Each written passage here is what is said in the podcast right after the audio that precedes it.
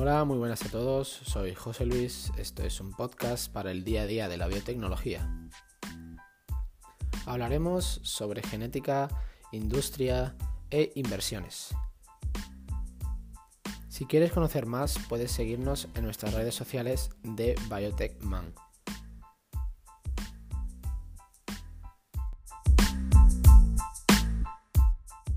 Hola, muy buenas a todos. Espero que hayáis tenido buena semana.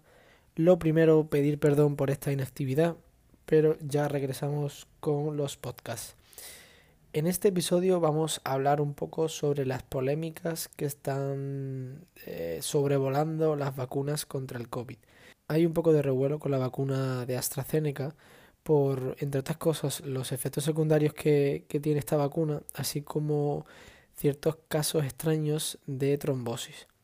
Casi una semana después de suspender la vacunación con esta, con, vacuna AstraZeneca en personas de menos de 60 años, el Ministerio de Sanidad no tiene todavía tomada una decisión sobre qué hacer con los más de 2 millones de personas que ya han recibido la primera dosis y que de momento, por tanto, no pueden inocularse la segunda de esta misma marca. Entre otros elementos de juicio, el Gobierno espera a ver qué dicen las investigaciones de la EMA, de la Agencia Europea del Medicamento, para ver qué hacer. Aunque este organismo, como digo, europeo no tiene dudas al respecto e insiste que quienes recibieron la primera dosis de AstraZeneca deben completar la inmunización con una segunda dosis de esta misma.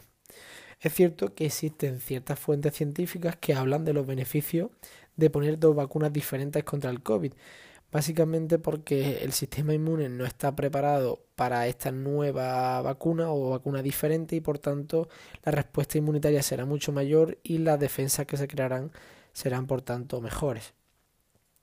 Como digo, esto sería mucho más efectivo si al menos se hacen con vacunas similares, es decir, si tú pones eh, una primera vacuna de AstraZeneca, lo lógico y sensato sería hacerlo de, por ejemplo, la Sputnik, ¿vale?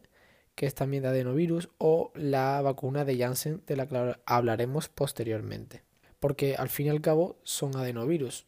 Y es, yo entiendo que es más sensato eh, combinar vacunas de adenovirus, donde son adenovirus, por ejemplo, tipo 1 y otro tipo 3, ¿vale? Mm, y por tanto el sistema inmune los va a reconocer como diferentes y no va a estar preparado, antes que combinar una de ARN, como pueden ser la de Moderna o la de Pfizer. Por lo tanto, una alternativa, como digo, podría ser la vacuna de Janssen, que en esta semana se espera ya recibir eh, en España creo que alrededor de 300.000 dosis. Ahora vamos a abordar si está justificado el parón o es más un poco el clima social que se está generando alrededor de esta vacuna. Como digo, la EMA ha defendido en todo momento que el beneficio supera ampliamente el riesgo hay 222 casos sobre 34 millones de personas vacunadas con esta con, AstraZeneca a principios de abril. El riesgo es muy bajo, tan bajo que, por ejemplo, hay un mayor riesgo de trombosis por eh, pastillas anticonceptivas, un medicamento que es reconocido muy seguro, pues entonces hay más probabilidad de sufrir trombosis con estos medicamentos que con la vacuna y la gente se la sigue tomando. Incluso también por ahí hace unos días veía un gráfico donde hacía referencia que el fumar tiene una mayor probabilidad de causar trombosis que la propia vacuna. El problema que tenemos hoy en día, y en España sobre todo, es que mm, hay un poco de rechazo a las vacunas y a cualquier cosa que se le saque mm, ya se lleva las manos a la cabeza. Pero realmente todo este tipo de efectos secundarios son normales en cualquier eh, medicamento o tratamiento que es aprobado por la Agencia Europea del Medicamento. Lo que pasa es que la gente se cree que se pueden sacar vacunas perfectas donde no hay ningún efecto, ningún síntoma ni nada. Pero eso no es así. Sí que es verdad que si comparamos, como digo, los beneficios y riesgos potenciales de la vacuna, ¿vale? Vemos que, por ejemplo, un rango de edad de 60 a 69, ¿vale? Tiene eh, un valor de 14 frente a un riesgo potencial de trombos de 0.2. Por lo tanto, en este rango de edad sí que está justificado el uso. Lo que se está planteando actualmente ante esta situación es, vale, los casos de trombos se dan normalmente en gente joven y por lo visto en mujeres, aunque bueno, ya se verá si tiene algo que ver o ha sido casualidad. Mm, y este grupo, normalmente los más jóvenes, o no tienen riesgo de padecerlo, o si lo padecen, normalmente son asintomáticos. Entonces, ¿para qué ponerlos en riesgo si además la probabilidad de trombos no se sabe aún bien por qué, pero es mayor en gente joven? Bueno, pues vamos a coger esos viales, esas dosis, y vamos a aprovecharlas para gente mayor, ¿vale? Se ha establecido entre 60 y 69 años, ya que son un grupo de riesgo que no está siendo vacunado y en el cual el riesgo de trombo es mínimo, es mucho menor que en gente joven y además el riesgo de padecer gravemente el COVID es mucho mayor, por lo tanto la relación beneficio-riesgo se incrementa y se dispara. Y además que lógicamente tiene sentido vacunar antes a la gente mayor y para qué arriesgar a gente joven eh, si no tienen realmente un riesgo. Por tanto, eh, se propone vacunar hasta que se sepa bien por qué a este grupo más joven, entre 20 y 29 años, con otro tipo de vacunas. Como digo, como he mencionado anteriormente, la probabilidad de morir por una afección como esta es tan baja como una entre un millón. Por el contrario, el COVID mata a una de cada ocho personas infectadas mayores de 75 años y uno de cada mil infectados sintomáticos con alrededor de 40 años. Hay bastante diferencia. Bien, ahora vamos a abordar qué causa los trombos. Aunque la respuesta aún no está clara del todo, se sigue investigando, la EMA ha entregado algunas pistas y hay científicos alemanes que ya se han puesto a investigar un poco más en esto. Se cree que la vacuna puede desencadenar una respuesta inmune que conduzca a un trastorno atípico similar al de la trombocitopenia inducida por la heparina. ¿vale? La heparina es un anticoagulante que lo que hace básicamente es interaccionar con la trombina de modo que evita su actuación y por tanto eh, evita que se formen coágulos y, y la condensación un poco de la sangre. El trastorno de la trombocitopenia, TIH, es impulsado por el sistema inmunológico y consiste en una reacción adversa al fármaco que activa las plaquetas y por tanto la coagulación, produciendo un aumento en la formación de trombos. Por parte de la comunidad científica, esta teoría se viene discutiendo hace algunas semanas. Se denomina trombocitopenia trombótica inmunitaria inducida por la vacuna y se abrevia como VITT por sus siglas en inglés.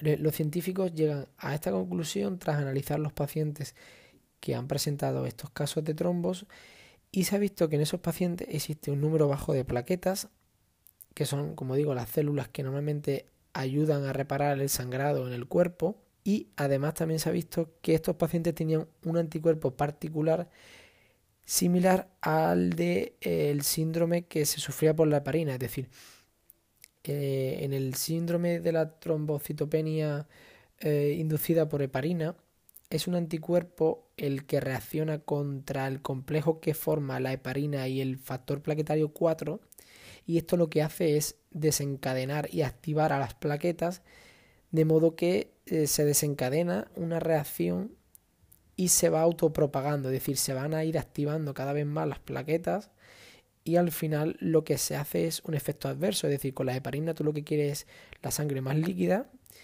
y justo con la heparina lo que provocas es en vez de que sea más líquida, que se coagule más. Bueno, pues se ha visto que con la vacuna no se sabe bien por qué todavía, pero activa este mismo anticuerpo, o sea, las personas tienen este anticuerpo y de algún modo la vacuna hace activar esta respuesta inmunológica contra ese complejo que se forma y por tanto que se desencadene una reacción similar provocando coágulos en cualquier parte del cuerpo. Lo que se ha visto que es raro también es que normalmente se suele provocar en las piernas, pero se han dado casos hasta de trombos en, el abdomen.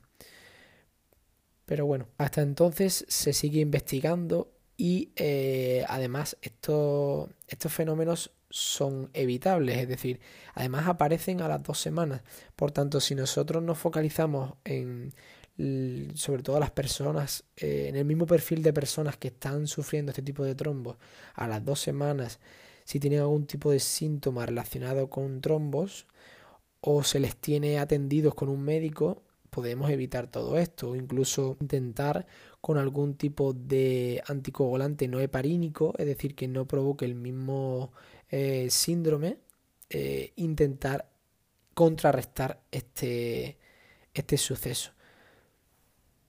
Y bueno, ya por último, vamos a hablar un poco sobre Janssen, que como digo también tiene un poco de revuelo alrededor, porque básicamente también está formado por adenovirus.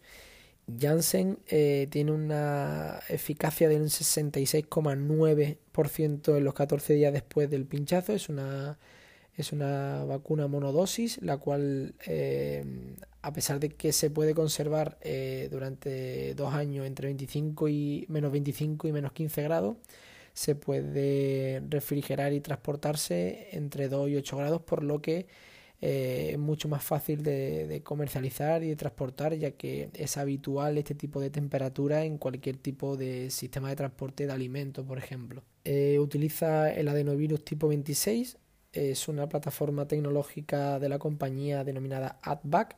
Es una herramienta que se ha utilizado también para desarrollar la vacuna frente al ébola. Como digo, esta vacuna también presenta efectos secundarios, ¿vale? Como pueden ser dolor de cabeza, cansancio, náuseas y dolor en la zona del pinchazo, del mismo modo que la vacuna AstraZeneca está reportando y según ha publicado la Administración de Alimentos y Medicamentos de Estados Unidos, es decir, la FDA. A la par que AstraZeneca también tiene unos riesgos de trombo asociados.